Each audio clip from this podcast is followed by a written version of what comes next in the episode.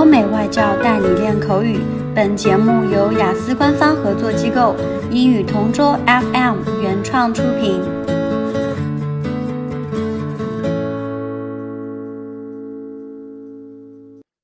This is English Partner Topic Answers recording.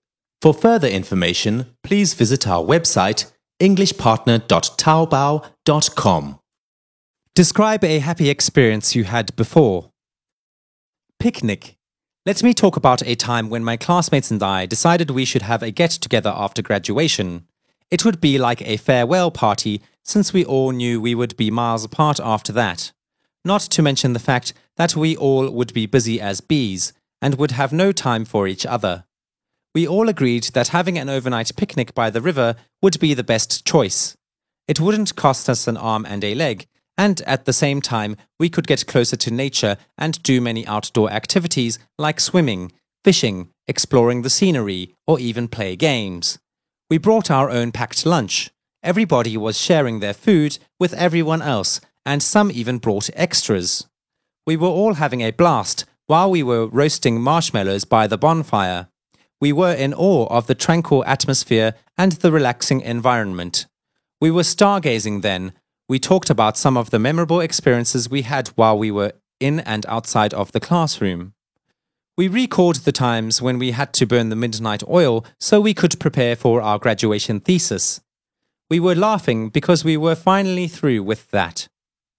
We are now entering a new chapter in our lives, and that's when reality kicked in. We were happy that on our journey we met along the way and became a part of each other's lives. When morning came and we needed to part ways, we promised to try our best to stay in touch and we bid each other good luck.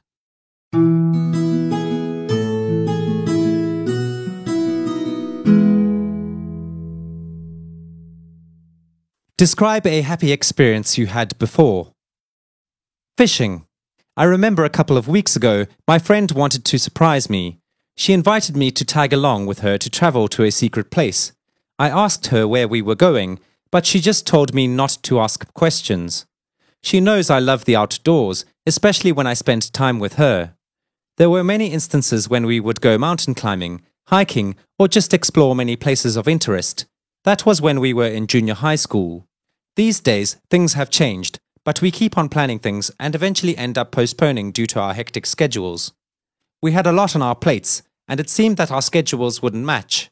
So, after hearing this, I was so excited, even though I don't know where we are going.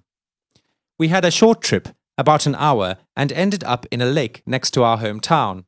I was over the moon, since not only is the view spectacular, but I was mesmerized by the tranquil and serene nature of the place.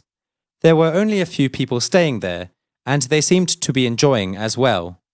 I liked the lake, and I thought we were going swimming. However, my friend had something in mind.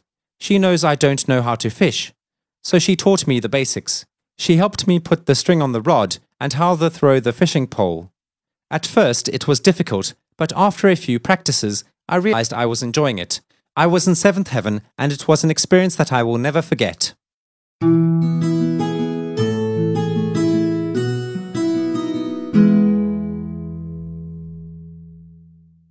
Describe a happy experience you had before. Hiking. Dahai Mountain is located in Liaoning. It is a popular hiking destination for both local and foreign tourists. I love sports. I'm into swimming, running, and basketball. However, hiking is not my cup of tea. Be that as it may, last month my cousin invited me to explore this mountain and conquer it. I am not into extreme sports nor mountain climbing, but when I saw the pictures of the scenery on the internet, I decided I should conquer my fear and give it a try. Before traveling, my cousin gave me a few tips and tricks, especially as it would be my first time hiking. He mentioned that I just had to stick with him, and he assured me that it wasn't a hard climb. On our way to the summit, I encountered some difficulties, but I guess it was all worth it. The path wasn't that narrow, but maybe it is due to the fact that I was a bit anxious, that I was having some troubles. I managed to tag along with my cousin, and he complimented me for doing a great job. It took us about an hour to reach the top. At the peak, I had an overview of Liaoning City. It was really spectacular, and I felt it was literally on top of the world, overlooking the magnificent and breathtaking views. We stayed there to catch the sunset. I realized then that there are some things money can't buy, and this feeling was one of them. OK，今天的口语话题就到这里啦。如果你有什么想听的话题，可以在音频下面给我们留言。